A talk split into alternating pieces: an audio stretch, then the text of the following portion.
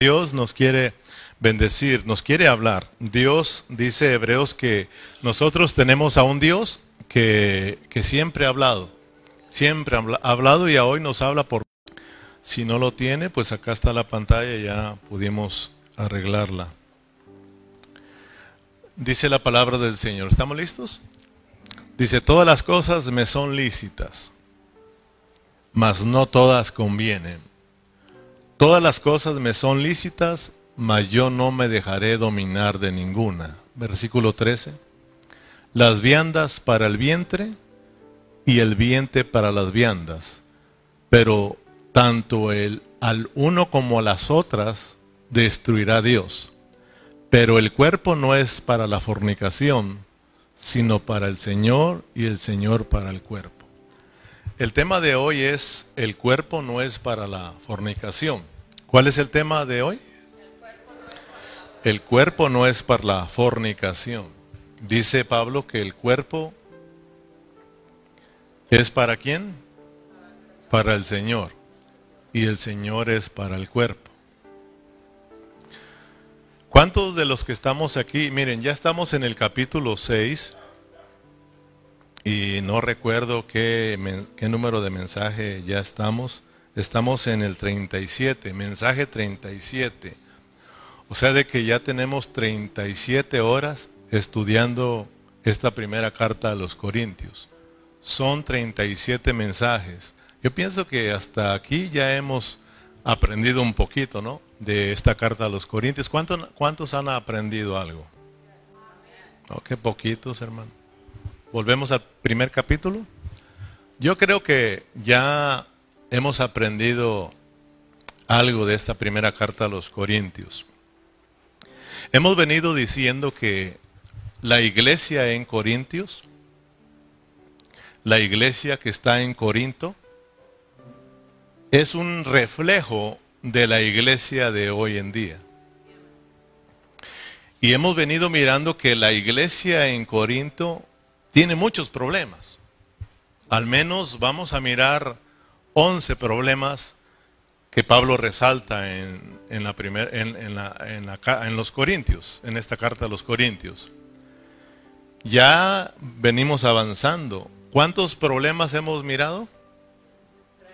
Estamos en el cuarto problema. Ya dimos inicio, ya nos metimos en el cuarto problema.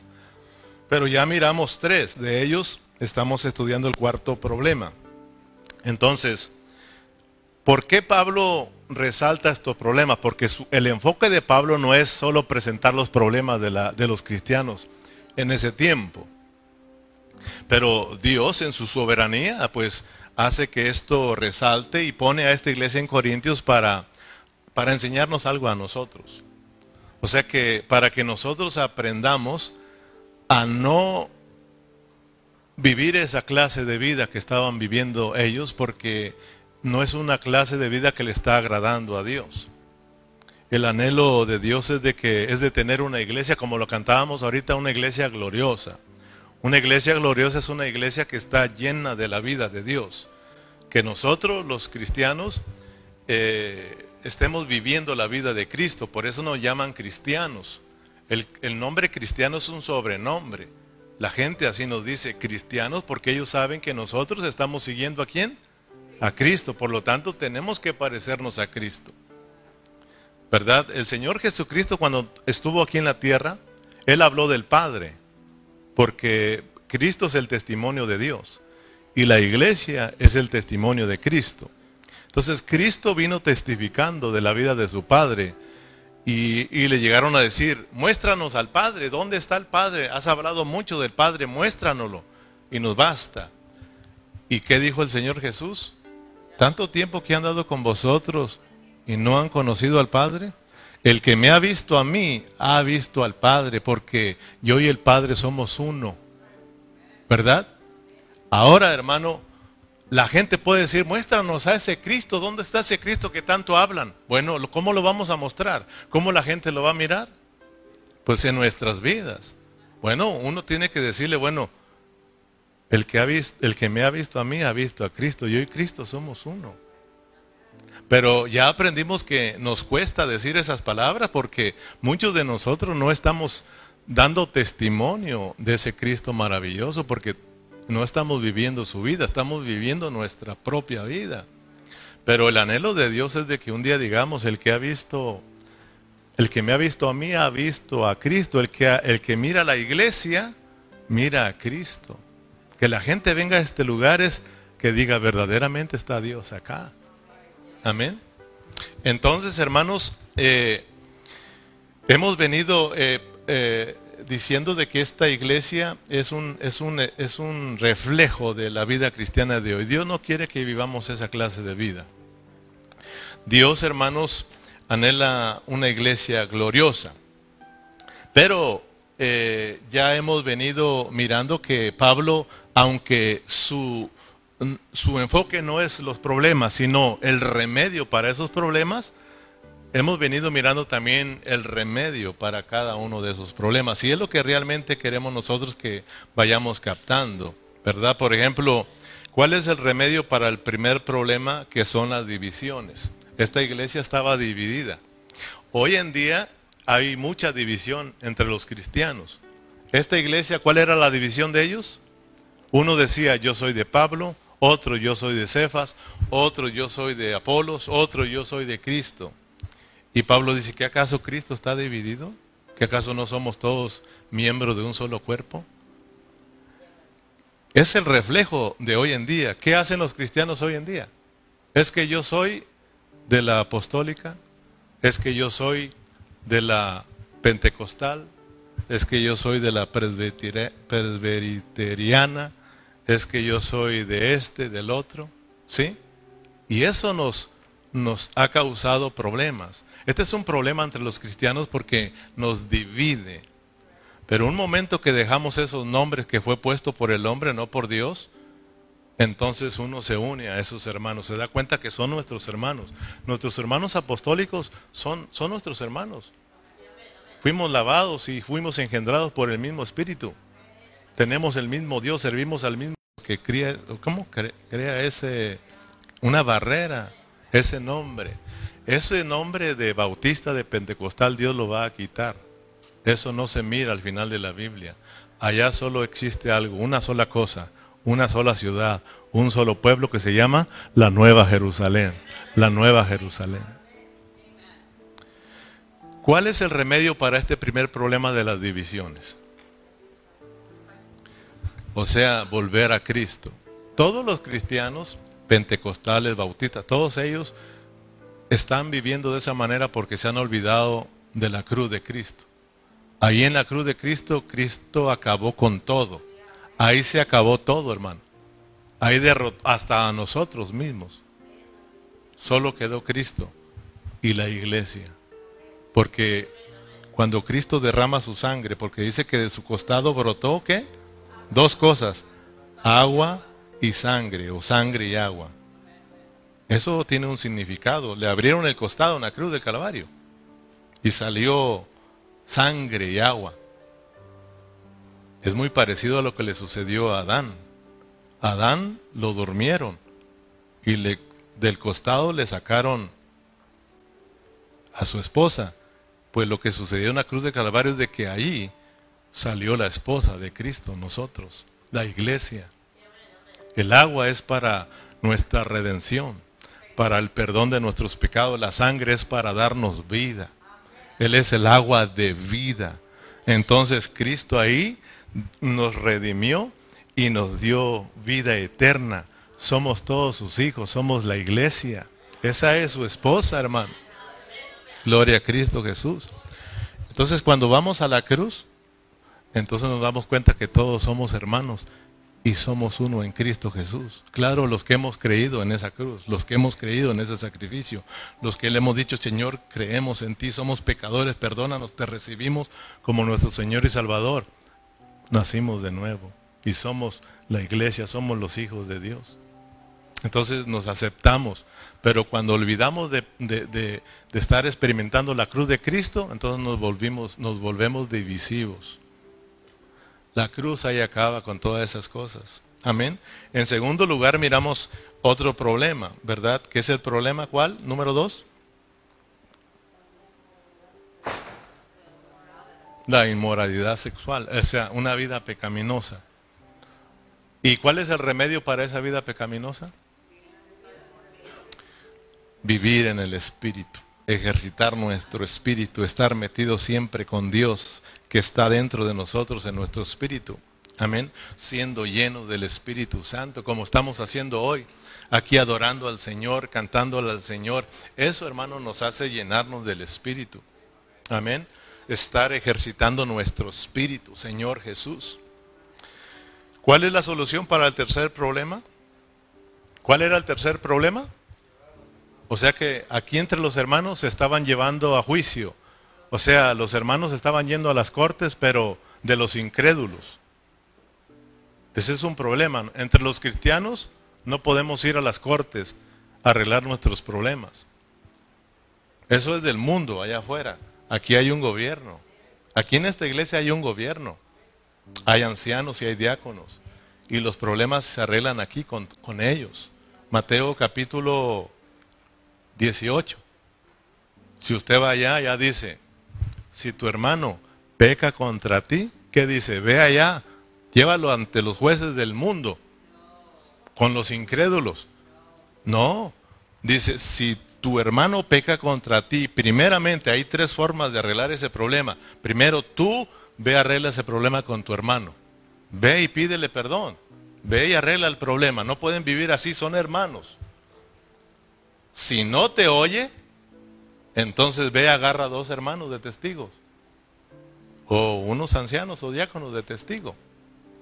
Llévalos y dile, bueno hermano, mire, ya vine contigo y sigues igual, no me has perdonado, ahora traigo a dos hermanos para que ellos miren que yo quiero hacer las paces contigo. Perdóname, tuvimos este roce, perdóname. ¿Y qué dices? Si no te perdona, dilo a, la iglesia, es decir, ve con el gobierno, pues, ve con los ancianos y dile. Si no quiere, entonces Ahí está la cosa seria, hermano. De acuerdo a lo que venimos estudiando, allá dice, ténganlo como, como republicano, dijo aquel, ¿verdad? que es lo mismo. Ténganlo como un gentil y publicano. O sea, mire, Pablo acá en Corinto dice, entréguenselo a Satanás. Wow. Pablo dice, entréguenselo a Satanás. Entréguenlo para que Satanás lo, o sea, Dios lo use para que lo mate, si no se arrepienta. Si se arrepiente, bien, que vuelva a la vida de la iglesia y recíbanlo. O sea, ya miramos que la iglesia es un asunto serio, pero ¿cuál es el, remedio para este problema, hermano, de no estar llevando a los hermanos a, los, a, los, a las cortes de allá de afuera? ¿Cuál es el remedio? No, porque ahí lo miramos, ¿cuál es el remedio para este problema? ¿Cuál es el remedio, pues, para poder perdonar al hermano que nos ofende o, al que, al, que, al que te ofende? ¿Cómo tú puedes ir a pedirle perdón? ¿Cuál es, hermano? O sea, sufrir el agravio. Sufrir el agravio. O sea, tenemos que aprender a sufrir. La vida cristiana, hermano, yo, yo la puedo entender. La, mucha gente, muchos hermanos se asustan por los problemas. Siempre, cada congregación tiene sus problemas, como cada familia tiene sus problemas. Mi familia tiene problemas, la tuya también, diferentes. Hay problemas en el matrimonio, hay problemas con los hijos, cada familia tiene sus problemas, como cada congregación tiene sus problemas. Y a veces tú te quieres ir a la otra por los problemas que hay aquí y te encuentras con otros peores porque ya llegaste allá. Y llegó un problema ya, hermano. o sea, somos un problema nosotros. ¿Sabes tú que a Dios, a quien se le, sí se le debía tratar bien, no lo trataron bien? Jesús vino y visitó esta tierra. Dios mismo vino a visitar esta tierra. Dios mismo caminó en esta tierra a través de la vida de nuestro Señor Jesucristo. Él era mismo Dios encarnado. ¿Y lo trataron bien? Pero Él sí sufrió el agravio. Cristo mismo nos puso un ejemplo, hermano. Él sufrió el agravio. Él sí pudo perdonarnos. En la cruz del... Fíjate, antes de ir a la cruz, le pusieron su corona y esa corona no era de oro, como los reyes la traían. Esa corona era, fue de espinas. Sufrió el agravio. Oh, tú eres el rey de los judíos, tenga rey su corona. Y fue una corona de espina. Y él sufrió el agravio por la humanidad, por ti y por mí. No solamente le pusieron la corona, le hicieron que cargara su cruz. No solamente cargó su cruz, sino que ahí en la cruz lo crucificaron, lo mataron. Y ahí en la cruz del Calvario, él, él dice que no abrió su boca. Le gritaban, ¿verdad? Si eres hijo de Dios, bájate de esa cruz. A muchos salvaste, a muchos sanaste, pues sálvate tú mismo. Y se burlaban de él. Y sabes, él no abrió su boca. Pregunto yo, ¿estaba sufriendo el agravio o no? ¿Por qué lo estaba sufriendo? Por amor a nosotros, por amor a la humanidad, por amor a ti, hermano. Él abrió su boca y solamente la abrió para decir, Padre, perdónalos, porque ellos no saben lo que hacen. Fíjate, hermano, perdónalos. Y él no era culpable. Los dos malhechores que sí eran culpables lo reconocieron. ¿Te acuerdas? Que crucificaron a dos malhechores, uno a su derecha, otro a su izquierda, y los dos dijeron, nosotros merecemos estar aquí, somos culpables, pero este este es inocente. Pues ese inocente fue a la cruz por nosotros. Él sufrió el agravio y se echó la culpa por nosotros. Nosotros, ay no, ¿yo qué me voy a echar la culpa? Yo no fui. Fue, fue Tete. Él fue. Él me lo hizo y no me voy a dejar. Nos, nos vamos a ver las caras. Y que me lo encuentre y me va a conocer. Y eso es que soy cristiano. No, y decimos, y que le dé gracias a Dios que soy cristiano. Cuando, ¿qué, es que, Perdonen hermanos si, si, no me meto al mensaje de hoy, ¿eh? Perdonen que me tenga que regresar, pero como dijo aquel pastor, dice que en la repetición está el aprendizaje. Y Dios mismo dijo, ¿verdad?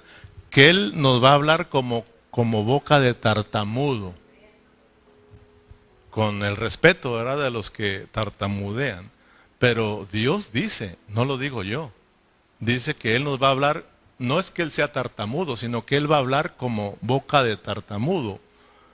Porque un tartamudo repite las palabras, entonces dice Dios, de la misma manera yo te voy a estar hable y hable hasta que entiendas. Porque somos duros de corazón, hermano. Somos difíciles, somos duros de corazón. Dime, dime si no, si estamos aquí y Dios nos está hablando y nuestras mentes están en otro lado. Imagínate. Porque es, es palabra de Dios, hermano, la que estamos hablando y es Dios hablando a nosotros. Entonces, ¿cómo es que nosotros sabemos si estamos sufriendo el agravio? ¿Cómo tú me puedes decir si estoy sufriendo el agravio, hermano? Si estoy aprendiendo de Cristo. ¿Cómo? O sea, de que yo te puedo decir, ¿cuántos perdonan a los hermanos? Amén. Pero al rato andan bien bravos. Andan ahí que tienen tiempo sin pedirse perdón. Y, yo los miro sacándose la vuelta. Uno entra por acá, el otro por la cocina. Y se pasa, cruzan, saludan. ¿no? ¿Y, y cuántos sufren el agravio? Amén. ¿Cómo verdaderamente ¿Cómo sé yo que sí estoy sufriendo el agravio? Cuando alguien me ofende a mí y yo, yo, sinceramente, yo dentro de mí siento amor, siento amor, siento compasión, siento misericordia. Y yo digo, no, es mi hermano. Y no, en ningún momento yo guardo rencor, resentimiento con esa persona. Entonces sí, tú estás sufriendo el agravio, hermano. Porque Dios no sintió coraje contigo. Él sintió compasión. Él sintió misericordia. Él miró que, tú le necesitabas, que yo lo necesitaba a Él. Él en ningún momento le dio coraje, hermano. No, no, no. Él mismo, él mismo dijo, yo los puedo acabar, yo los puedo matar a todos aquí. Soy Dios. Fíjate, es Dios el que estaba en la cruz.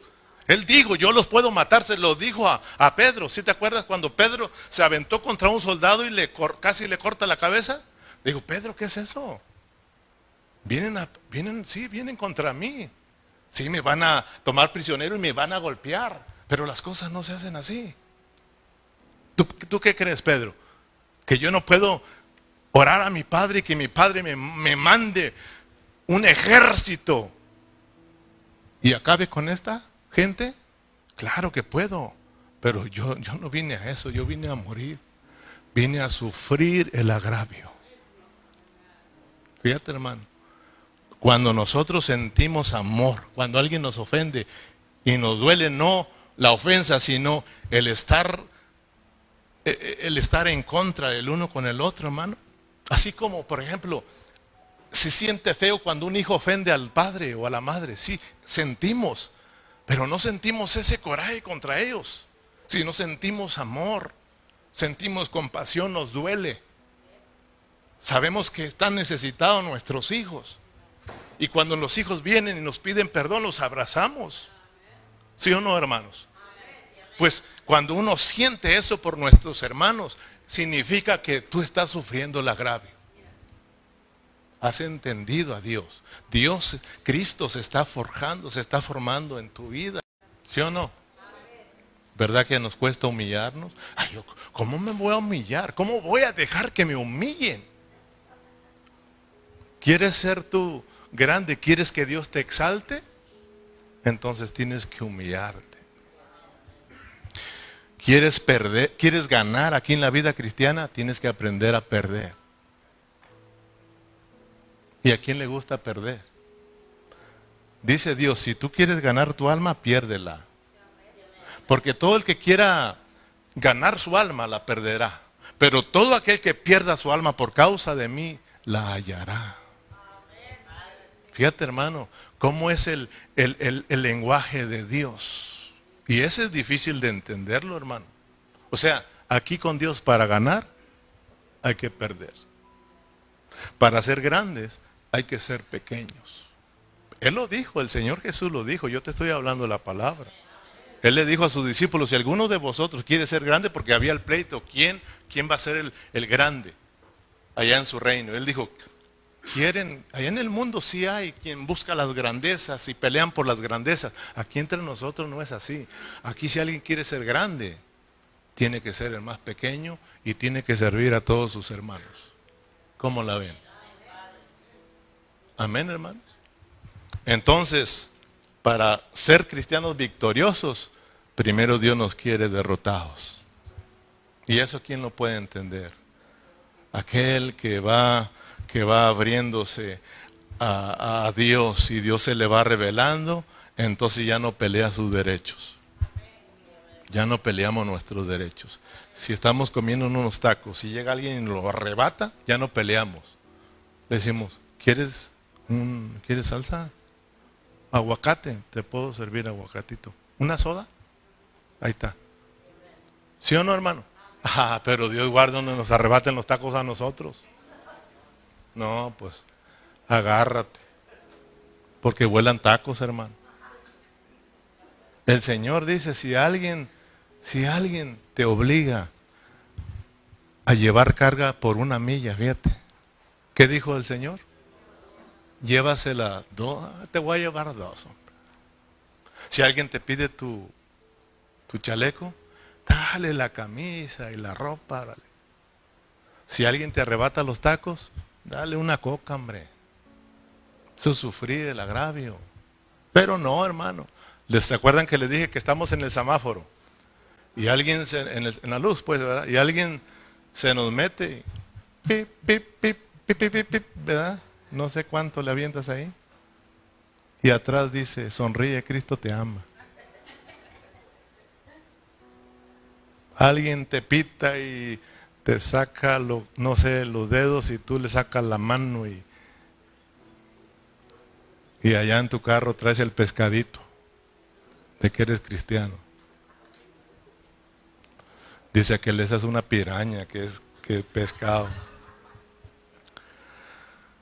Y estamos en el cuarto problema. Fíjate, ya se me acabó el tiempo. Y no acabo ni el resumen todavía. Estamos con el cuarto problema que es el abuso de la libertad cristiana. Y esto está bueno. Dice en el versículo 12 y 13, regrésate un versículo, Berna, por favor. Fíjate, dice, estamos con el cuarto problema que es el abuso de la libertad cristiana. O sea que muchos cristianos están abusando de su libertad que Dios les ha dado. Porque somos libres, hermano. Nosotros somos libres, ¿sí o no? Dios nos ha libertado del pecado, de la muerte, de la condenación, de las inmundicias. Dios nos hizo libres, hermanos. Porque donde está el Espíritu del Señor, ahí hay libertad. somos libres. Estábamos muertos en el pecado. Pero Dios nos dio vida, nos libertó del pecado. Pero muchos cristianos abusamos de esa libertad. Dice, todas las cosas me son lícitas, mas no todas convienen. Todas las cosas me son lícitas, mas yo no me dejaré dominar de ninguna. Versículo 13, las viandas para el vientre y el vientre para las viandas, pero tanto el uno como las otras destruirá Dios, pero el cuerpo no es para la fornicación, sino para el Señor y el Señor para el cuerpo. A medida que vamos avanzando, si tú prestas atención, si tú estás estudiando, también te vas a dar cuenta que Pablo resalta más que el problema, el remedio para ese problema de libertinaje. Hay un remedio para curar el libertinaje, hermano. Porque hay muchos cristianos libertinos que están abusando de su libertad cristiana. Póngame atención. La mayoría de cristianos abusan de su libertad. Es un poco, es un poco, es un puñito de cristianos que están viviendo la vida de Cristo. Muy pocos. Por eso de que muy pocos se van a casar con Cristo. Por eso es de que muy pocos se van con Cristo, hermano, o van a reinar con Cristo. La mayoría entra al castigo, al lloro y al crujir de dientes, exacto. La mayoría. Que Dios nos ayude a nosotros a cuidar nuestra libertad y no abusar. O sea, hay muchos abusadorcitos aquí, hermano, que hacen con su vida cristiana lo que les pega la gana. Oh, oh, no, hermano. Yo como cristiano no puedo hacer lo que a mí me parezca. O sea, yo no puedo vivir como me pega la gana. Y ya aprendimos que Pablo dice, hey, todas las cosas, versículo 12, todas las cosas me son lícitas. ¿Qué dice Pablo? Hey, Corintios, yo también puedo vivir una vida pecaminosa como la de ustedes. Yo también puedo ser un fornicario. Yo también puedo ser, si yo quiero, puedo ser un fornicario, un maldiciente, un ávaro, un idólatra, etcétera. Pero no me conviene. Por tanto, yo no me voy a dejar dominar por ninguna de ellas. Fíjate, hermano, lo que dice Pablo. Porque si tú estudias esto y miras, miras a otros no sabéis, esta es la lista, no sabéis que ni los injustos, no heredarán el reino de Dios. No erréis ni los fornicarios, ni los idólatras, ni los adúlteros, ni los afeminados, ni los que se echan con varones, versículo 10, ni los ladrones, ni los ávaros, ni los borrachos, ni los maldicientes, ni los estafadores, heredarán el reino de Dios. Y ellos predican, miren, estos no son hijos de Dios. Estos son hijos del diablo.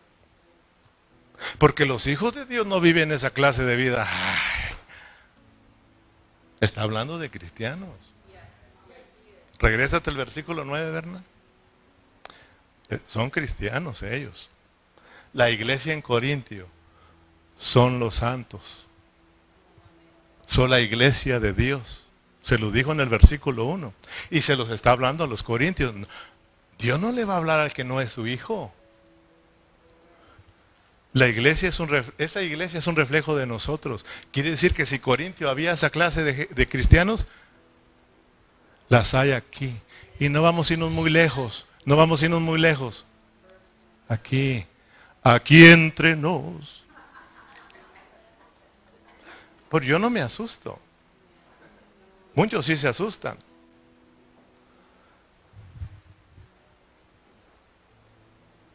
No, es que no son, no son cristianos, sí son cristianos, hermanos. Son, son cristianos fornicarios, son cristianos idólatras, son cristianos adúlteros, son cristianos afeminados, son cristianos homosexuales, son eh, cristianos ladrones, son cristianos ávaros, son cristianos borrachos, son cristianos maldicientes, son cristianos estafadores. Porque ellos no han entendido esta parte, porque ellos no heredarán el reino de Dios. O sea, ellos no han entendido lo que es el Evangelio del reino. Aquí no estamos nosotros este, a ver si nos salva Dios. Ya somos salvos. Aquí no estamos para la salvación de Dios. Dios. Dios ya nos salvó a nosotros. Pero ¿para qué seguimos aquí en la iglesia? Porque Dios nos quiere salvar en el alma. Dios nos salvó en el espíritu. El, el, hombre está creado de tres partes, espíritu, alma y cuerpo. Cuando nosotros creemos y recibimos a Cristo, Él entra en nuestro espíritu. Ahí nacimos de nuevo, somos regenerados. Amén, hermanos. Ahora Dios quiere salvar nuestro yo, nuestra alma, a nosotros. Y luego después salvará nuestro cuerpo. Y se cumplirá primero a los tesanolicenses 5:23, que todo nuestro ser, espíritu, alma y cuerpo sean guardados irreprensibles para la venida de nuestro Señor Jesucristo. Dios quiere salvar toda nuestra, todo nuestro ser. Hay lugares en los cuales nos necesitamos ser salvos. Por eso estoy aquí yo. Usted y aquí no estamos por buenos. Estamos porque necesitamos de Dios. Yo vine a esta, a esta reunión este día porque necesito a Dios. Necesito a Dios. Mucha gente de afuera, ¿y qué hacen tanto ahí en la iglesia? Porque necesitamos a Dios. Solo el que no necesita a Dios anda en otros lados. Pero los que están aquí, hermano, cantándole, buscando al Señor, necesitamos de Él. Necesitamos que Dios nos salve. Pero que salve ahora nuestra parte alma, nuestras emociones, para que nosotros podamos amar a Dios y vivir para Dios. Porque muchos de nosotros todavía no vivimos para Dios, vivimos para nosotros mismos. Por eso hacemos lo que nos pega la gana. Porque no hemos entendido, hermanos. Pero gracias a Dios que Dios nos está enseñando de que, de que este cuerpo no es para que forniquemos. Este cuerpo es para el Señor y el Señor es para el cuerpo. Amén. Fíjate, vamos a... Eh, Voy a adelantar. Vamos a San Juan capítulo 5, versículo 14.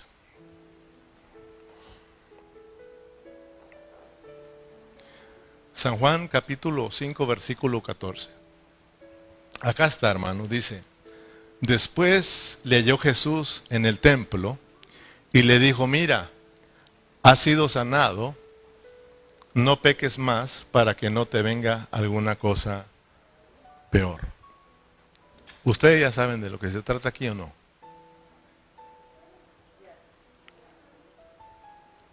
Jesús se encontró con el que él había sanado. Este es un paralítico. Si usted lo lee en su casa, los versículos anteriores nos hablan del paralítico que fue sanado en el pórtico de Bethesda.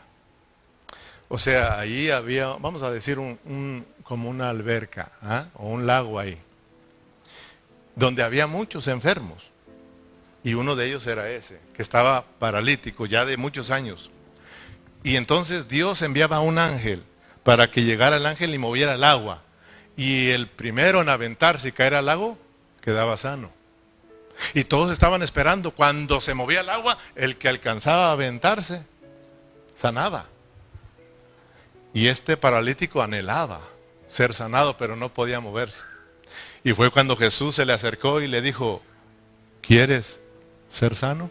Eh, eh, es que Señor, yo sí quiero, pero cuando yo quiero levantarme ya otro me ganó. ¿Quieres ser sano. Eh, es que, ¿cuál era la respuesta? Sí, Señor, yo quiero ser sano, pero a veces nosotros hacemos tanto, ¿verdad? Es que, bueno, este es el que fue sanado. Dios le sanó. Y lo encontró y Jesús le dijo, mira, has sido sanado, no peques más para que no te venga algo peor. Fíjate lo que le está diciendo el Señor Jesús. ¿Ya fuiste sanado? ¿Ya fuiste perdonado? Porque esa enfermedad que le sanó el Señor Jesús era está bajo el contexto de una vida pecaminosa. ¿Ok? Juan, cuando él habla de milagros, bueno, perdón, de sanidades no habla de milagros. Cuando Juan habla de sanidades no habla de milagros, sino de una señal. Juan es un libro de señales. Una Jesús les quería dar una señal a los religiosos, judíos. O sea, cada vez que el Señor Jesús sanaba a un paralítico, ¿qué les estaba diciendo a los judíos? Ustedes están paralíticos. Yo vine aquí para sanarlos, para que me sirvan a mí pero ustedes no me quieren. Cuando Dios sanaba a un ciego, le quería enseñar a los judíos religiosos que ellos estaban ciegos. Cuando Dios sanaba a un cojo, les quería decir que ellos eran los cojos.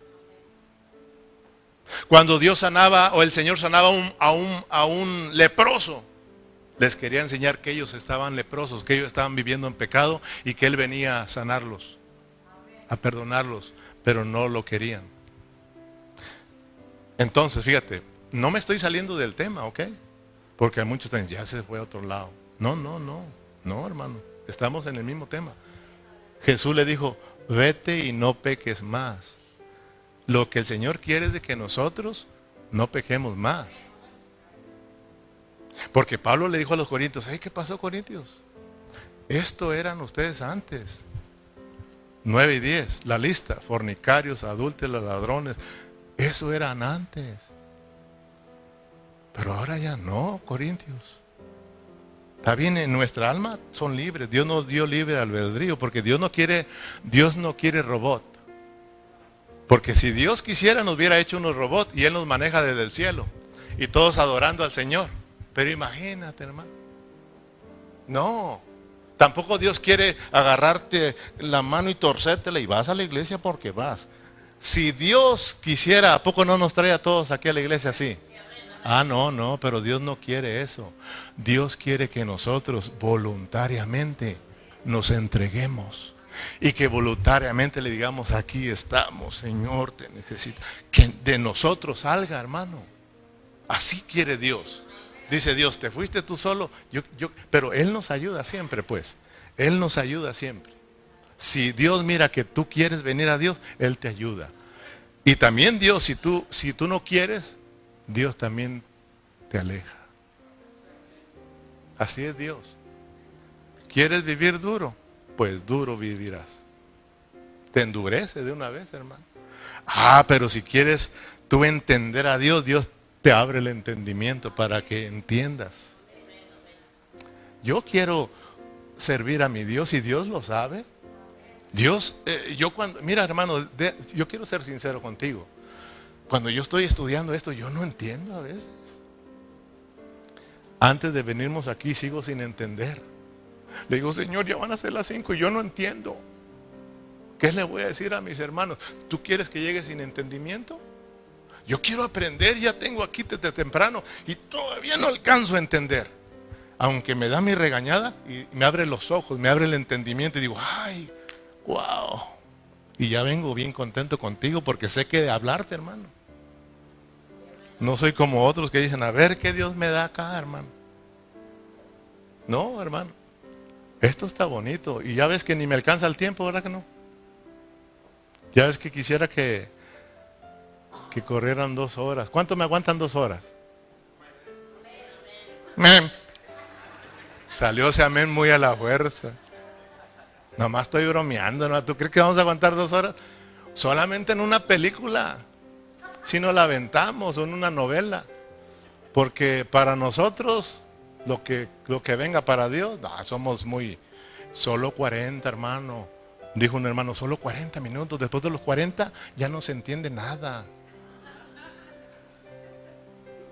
No, hermano, porque para las cosas de Dios no queremos pagar el precio, pero en la tele podemos pasarnos todo el día, hermano.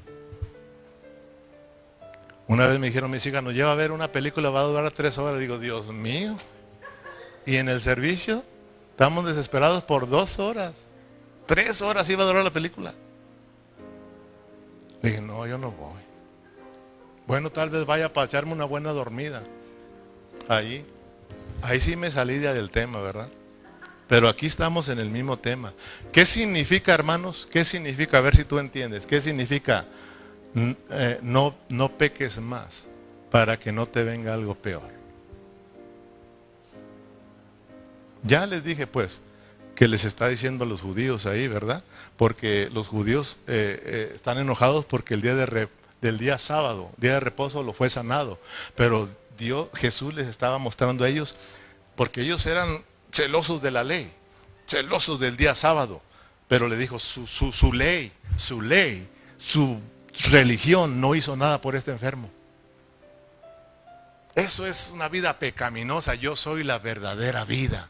Yo soy el que le da la vida a la gente. Yo soy el verdadero sábado. Yo soy el verdadero reposo. Yo vine aquí para darles vida a ustedes y darles el verdadero reposo, pero ustedes están con su ley. Yo soy la ley, yo soy la verdadera ley de vida. Él es la ley de vida, pero siguen con su vida religiosa. Esa mata, esa los tiene así paralíticos. Eso no les da reposo aunque guarden el sábado. No tienen reposo ustedes. Yo, yo les doy reposo. Por eso sanó. Y le dijo a él, no peques más para que no te venga algo peor. O sea, los que somos nosotros, Jesús le dice, tú ya eres libre. Fíjate, tú ya eres libre de la ley, ¿ok? Ya me conociste que soy tu reposo y que soy tu ley. Ahora, vete, eres libre. Fíjate, somos libres, hermano. Ya nos libraron de la ley, nos libraron de una vida religiosa, nos libraron, hermano, de la muerte, del pecado. Pero dice Dios, sé libre, pero no peques más. A él está diciendo, cuidadito con que regreses otra vez a las obras de la ley. Ya te hice libre. Cuidadito con que otra vez regreses, porque entonces te va a ir peor. O sea, ya me conociste como el que te da reposo, te da vida, pero si logras, si otra vez regresas a esa clase de vida me vas a conocer ahora como el que castiga, como el que disciplina a sus hijos. Amén, hermanos. Para que miremos que Pablo les dice a ustedes, eso eran antes, pero ya, ya habéis sido lavados. Dice, porque habéis sido, habéis sido comprados por precio. Glorificad pues a Dios en vuestro cuerpo y en vuestro espíritu, los cuales son de Dios. Tu cuerpo no es para la fornicación. Este cuerpo no es para la fornicación. Este cuerpo no es para que yo otra vez lo preste para vivir la vida que antes yo vivía, una vida pecaminosa. No, este cuerpo es para el Señor. Porque Dios, hermano, lo compró, fíjate. Y, Dios dice, eh, Dios compró nuestro cuerpo y compró también nuestro espíritu, los cuales son de Dios. Tu espíritu y tu cuerpo son de Dios. Mi espíritu y mi cuerpo, este cuerpo le pertenece a Dios. Yo no puedo hacer con este cuerpo lo que yo quiera. Porque muchos cristianos, este es mi cuerpo hermoso y yo hago con él lo que yo quiera. ¿Sí o no? Yo hago con mi cuerpo lo que yo quiera es mío. No, tu cuerpo ese no es tuyo. Por eso hay que cuidarlo, hermano. Porque este cuerpo es de Cristo. ¿Cómo la ves? Somos miembros del cuerpo de Cristo y somos miembros nada más en el Espíritu. Ah, somos miembros en nuestro cuerpo también. Miremos, no hay problema en el espíritu porque es de Dios, ni, y luego mora Dios ahí, y tampoco hay problema en el cuerpo porque es de Dios.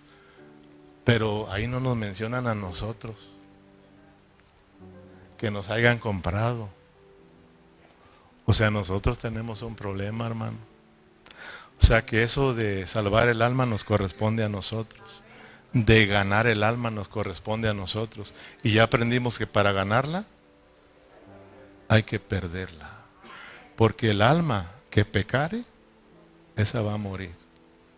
Nos está hablando de nosotros. Nosotros somos almas vivientes.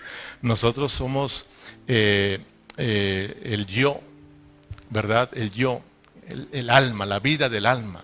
Somos nosotros mismos. Entonces nosotros mismos tenemos que ir mirando que somos un problema, somos duros, somos duros, duros, duros de corazón.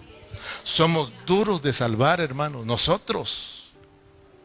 Pero Dios, Dios poco a poco nos va a ir salvando. Dice en el Antiguo Testamento, no recuerdo la cita, pero dice que Dios a muchos de nosotros nos tiene que, hacer como a, los, a las mulas y a los caballos dice que nos tiene que poner bozal y freno para darnos un jalón y atraernos a Él. Dijo, si no, no se acercan. Fíjate cómo nos, cómo nos compara Dios con, con mulos. Las mulas, yo nunca, a mí nunca me gustaron las mulas. Yo, hermano, yo anduve a caballo, a caballo, a caballo, burra tal vez ahí, pero mulas nunca me gustaron, nunca me gustaron, porque son mulas son, son duros, son bravos, son bravas. Vea, las, vea los videos que sacan, sacan las mulas, hombre, les dan una arrastrada a la gente, hermano.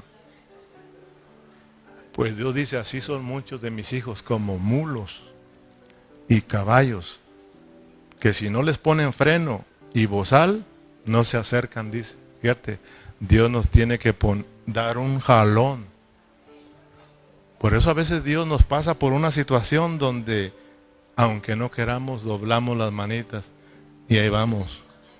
Pero es Dios atrayéndote, hermano. Yo sé que te duele el tironazo, pero dice Dios, si no, no te acercas a mí porque eres duro. A veces Dios tiene que usar unas circunstancias difíciles para atraernos a Él. Yo te digo, ¿para qué esperar esos momentos difíciles? ¿Para qué esperar a que te estás muriendo para buscar al Señor? Si ahorita estamos bien, hermanos. Busquemos al Señor y sirvamos bien al Señor, hermano. Gloria al Señor por aquellos que se arrepienten cuando están muriendo, pero no sirvieron al Señor. Fueron salvos, está bien, pero no sirvieron al Señor. Yo y tú estamos bien, hermano. Vivamos para el Señor, sirvamos para el Señor. Este cuerpo no es para nosotros, hermano, para que le demos rienda suelta al, pecado, hermano, al mundo, hermano, y nos gocemos en el mundo y, nos, y, es, sea para nuestra satisfacción, no. Este cuerpo es para el Señor. Amén.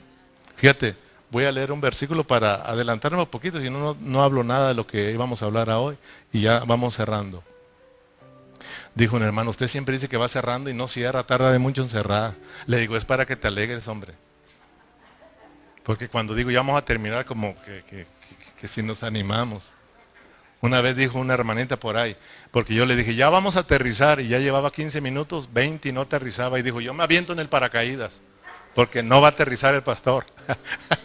yo me aviento mejor con el paracaídas, digo. Pero sí, ya vamos, está bien despejado, vamos a aterrizar.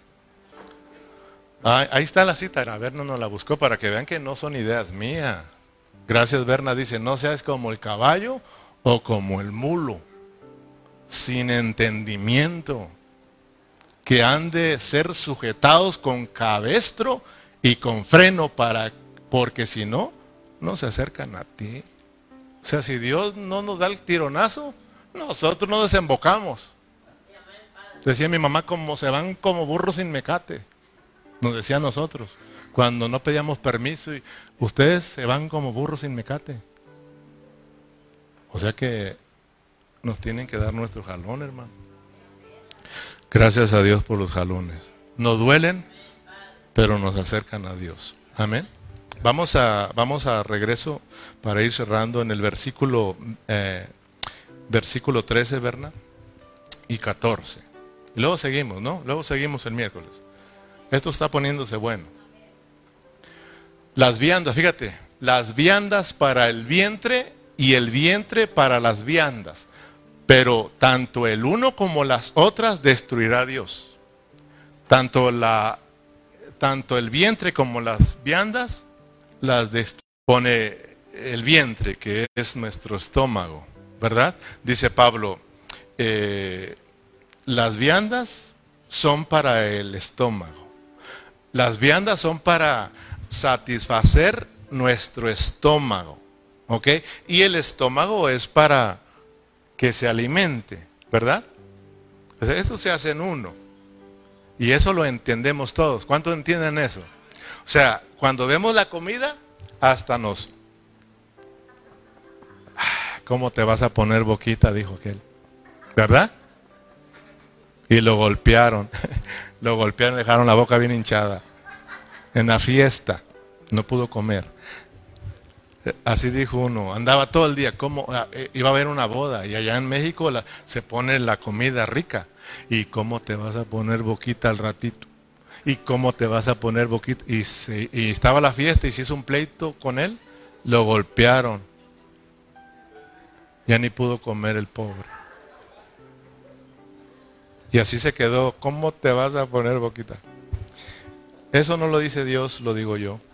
Entonces, ya entendimos la vianda para, para el vientre. El vientre es la boca del estómago, ¿verdad? El estógamo, dijo aquel. ¿Verdad? Entonces, eso lo entendemos todos. Cuando miramos la comida es para nosotros, para satisfacción nuestra, ¿sí o no? Por eso decimos un dicho muy famoso, panza llena, corazón contento. ¿Verdad? Entonces Pablo, Pablo, fíjese, cambia. Pero dice, por tanto, el uno como el otro destruirá a Dios. ¿Qué está diciendo eso? Eso se va a acabar. Tú un día te vas a morir y se acabó la comida. ¿Ok? Aquí el asunto no es cómo tú comiste, porque las viandas son para que nosotros comamos y vivamos. ¿Sí o no? Pero el asunto no es para satisfacción nuestra, para vivir nosotros. Aquí el asunto es de que cuando tú te mueras y se acabe la pancita eso y la vianda, ¿para quién viviste? ¿A quién satisfaciste? El hombre piensa que está aquí para él, no. Dios te puso aquí en esta tierra para él. Ahora, tú y yo ya no tenemos excusa. Aquel que anda afuera, alejado de Dios, está engañado. El diablo lo engañó y lo tiene engañado. Y quiere acercarse a Dios y le dice el diablo, no, no viene. Está engañado. Ese sí tiene excusa. Pero tú y yo no. No, hermano, ya no tenemos excusa. Ya nos libraron de allá. Y Dios nos tiene aquí para Él. Ahora, si tú y yo estamos viviendo, comiendo y comiendo y comiendo para vivir, para satisfacción nuestra, Tengamos cuidado porque el día que te mueras y se acabe tu panza y se acabe tu comida, hermano, ¿para quién viviste? ¿A quién le trajiste satisfacción en esta tierra? Dios nos, nos tiene aquí para Él. Por ejemplo, ahora nos convocó Dios para que nos, para que nos alegremos con Él. Con Él. Él se pone contento cuando mira a sus hijos. Y vinimos para Él, hermano. Amén, hermanos. Entonces, Pablo cambia. Pero, porque el pero cambia otra cosa, ¿sí o no? Pero el cuerpo no es para la fornicación. O sea, hey Corintios, ya entendieron eso, ¿verdad? Incluso cuando hablamos del, del estómago y la comida, aún, como dice Luis, usted en el servicio pasado, él está atento. Dijo, yo, yo luego, luego lo pasé a lo literal, hermano. O sea, aunque tenemos que agarrar lo espiritual, pero claro, aprendiendo de lo literal, ¿verdad? Dijo, yo lo capté porque yo sé que yo puedo comer de todo, dice. Él está enfermo, él sabe. Y yo le dije, hermano, cuídese el diabetes. No, no, no, no. Cuidado, tengo todas las enfermedades por el diabetes, no. Yo, hermano, dice, puedo comer de todo, pero al rato no me la acabo con mis enfermedades. Pues yo tengo que tener cuidado. ¿Sí o no? Hasta eso uno tiene que tener cuidado. Sabemos, hermano, que la comida es buena, pero hay mucha comida chatarra. Pero el problema no es la comida de puerco, el problema no es el pozole, los tamales. El problema no es eso. ¿Cuál es el problema?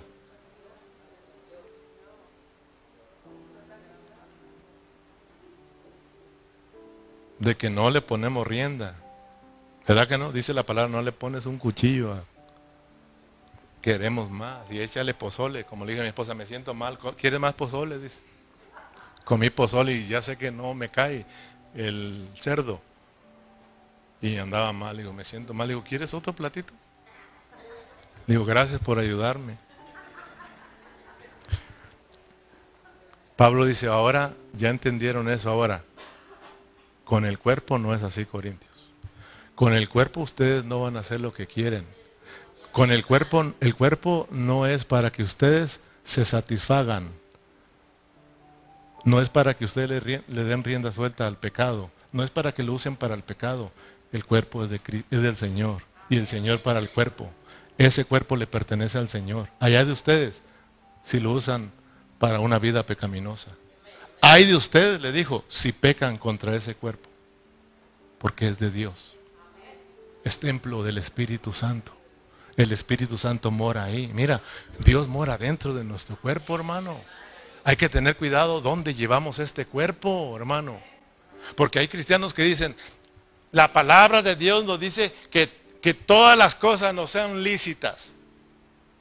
O sea, nosotros los cristianos todo lo podemos hacer. Y hasta ahí llegamos.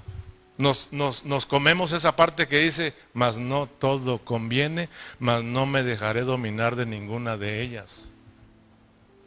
Y luego decimos, fíjate, fíjate la madurez de nosotros, muchos los cristianos, de muchos de nosotros los cristianos. La madurez es que no podemos ser de piedra de tropiezo para el débil. Tenemos que cuidarnos, que no nos mire de los más débiles. Pero hermano, se te olvida que allá está Dios, hermano.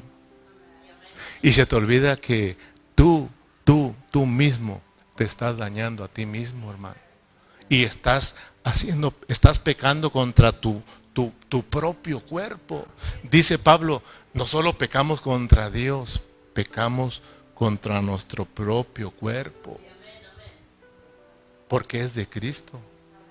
¿Por qué pecamos contra nuestro propio cuerpo? ¿Por qué cree usted que dice Pablo que pecamos con nuestro propio, contra nuestro propio cuerpo?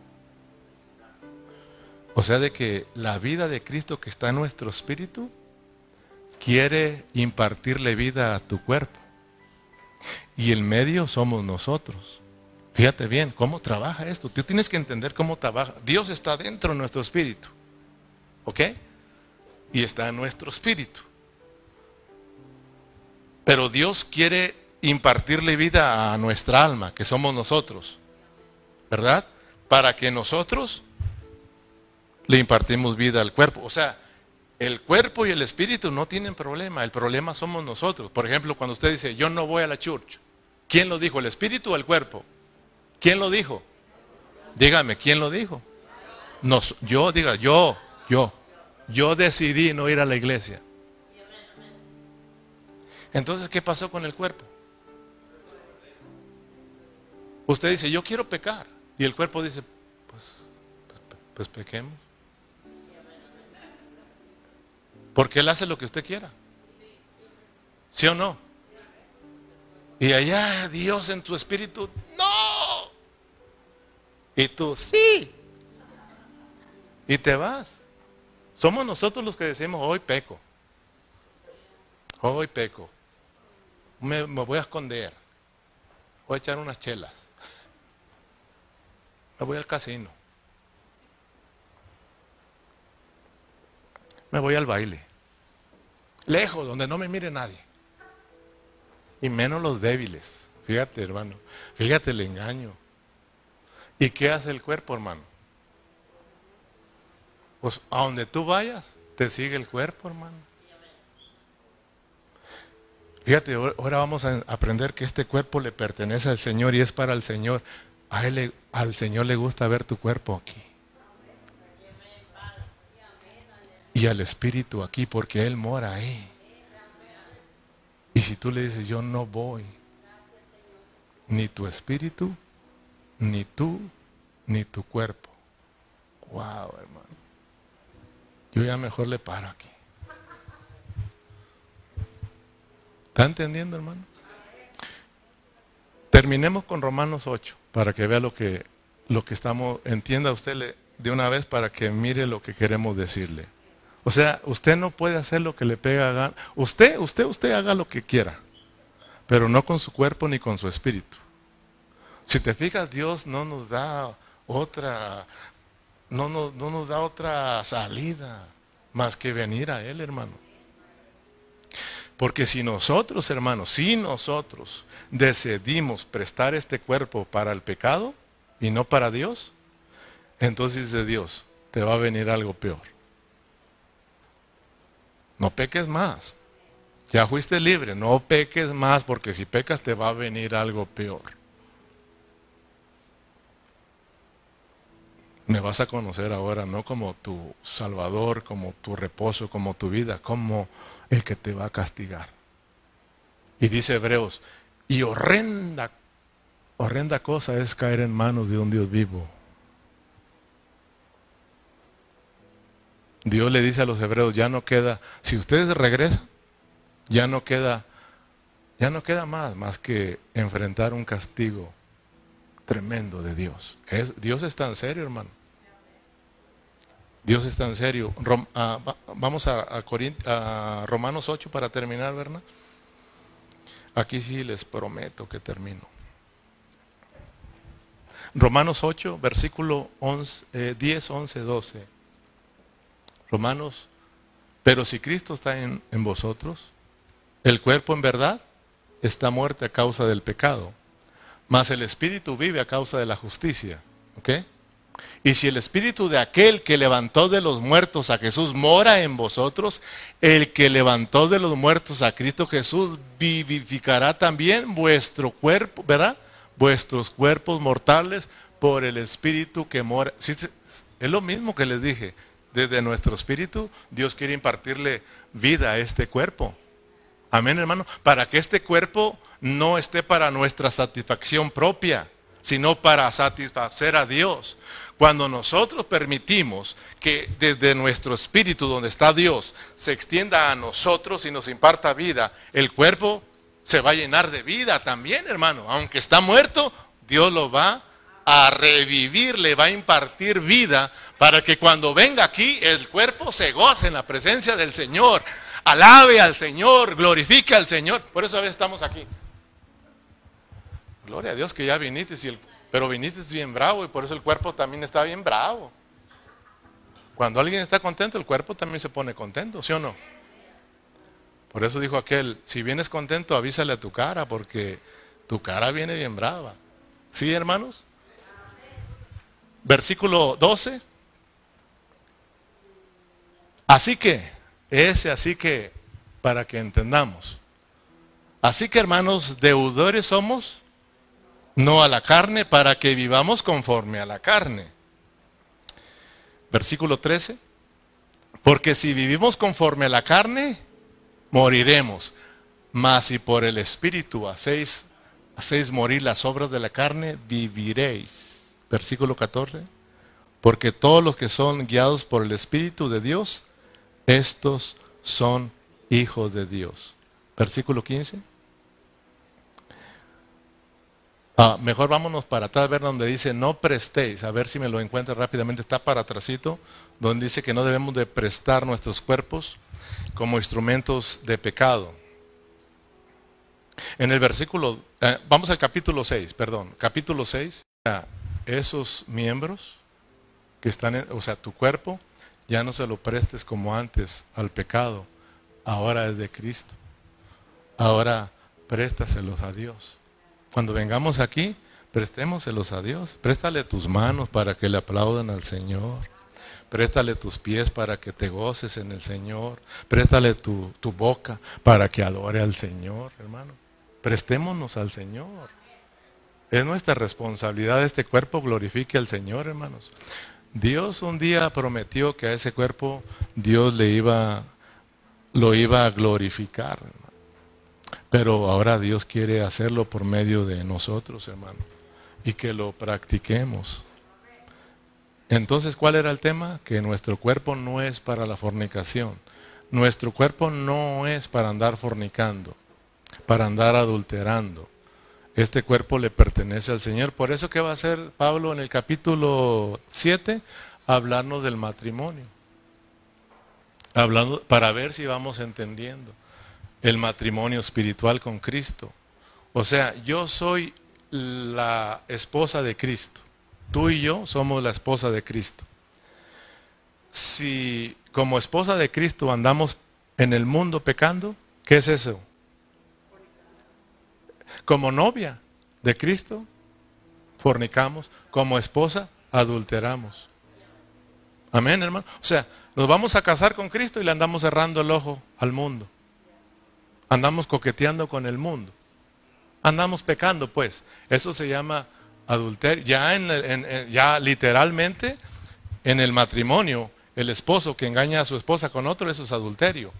El que fornica es uno que no se ha casado y está metiéndose con la persona. Eso es fornicar. Por eso Pablo, ok, voy a llevarlos al matrimonio a ver si captan que somos uno con Cristo. Y que si uno se junta eh, con una prostituta, entonces nos volvemos pecadores, adúlteros. Fíjate, hermano.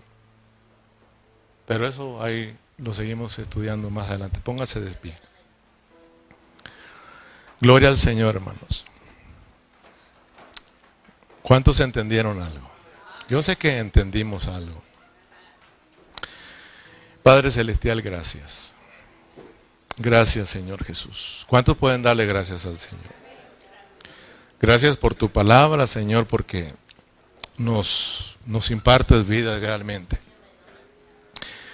Yo sé, Señor, que a veces estas palabras no son tan, tan, tan elocuentes y que nos llenan de alegría.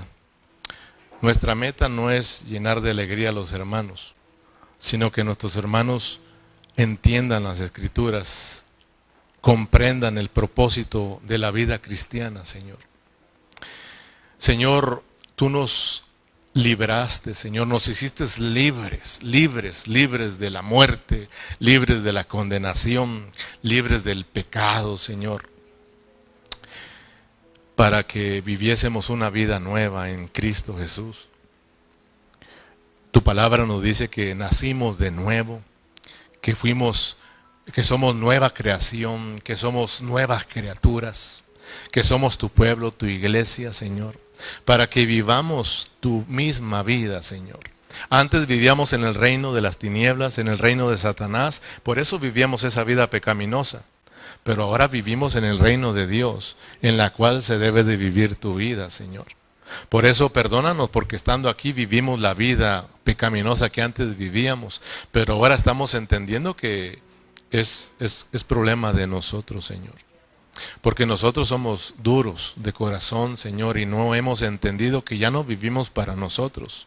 Ya no estamos aquí para hacer lo que nosotros queramos, y mucho menos con nuestro cuerpo, llevándolo para donde nosotros queramos, o haciendo con él lo que nosotros queramos. Este cuerpo es para el Señor, y el Señor es del cuerpo. Señor, todos nosotros somos miembros del cuerpo de Cristo, somos tu iglesia, somos tu pueblo, Señor, y somos un pueblo santo. Eso significa que debemos de vivir apartados de toda esa contaminación, toda esa inmundicia, toda esa vida de pecaminosa, Señor. Ayúdanos tú, Señor. Ayúdanos. La solución para, el remedio para esta vida pecaminosa, Pablo lo menciona y dice que es vivir de acuerdo al Espíritu Nuevamente nos regresas al Espíritu. Ahí está la base, la clave para ser cristianos victoriosos, Señor. Ejercitar nuestro espíritu. Los corintios se habían olvidado que tenían espíritu. Los corintios no estaban ejercitando su espíritu, por eso tienen un montón de problemas. Muchos de nosotros estamos teniendo problemas espirituales porque no no ejercitamos nuestro espíritu, no vivimos, no nos ocupamos en las cosas del espíritu.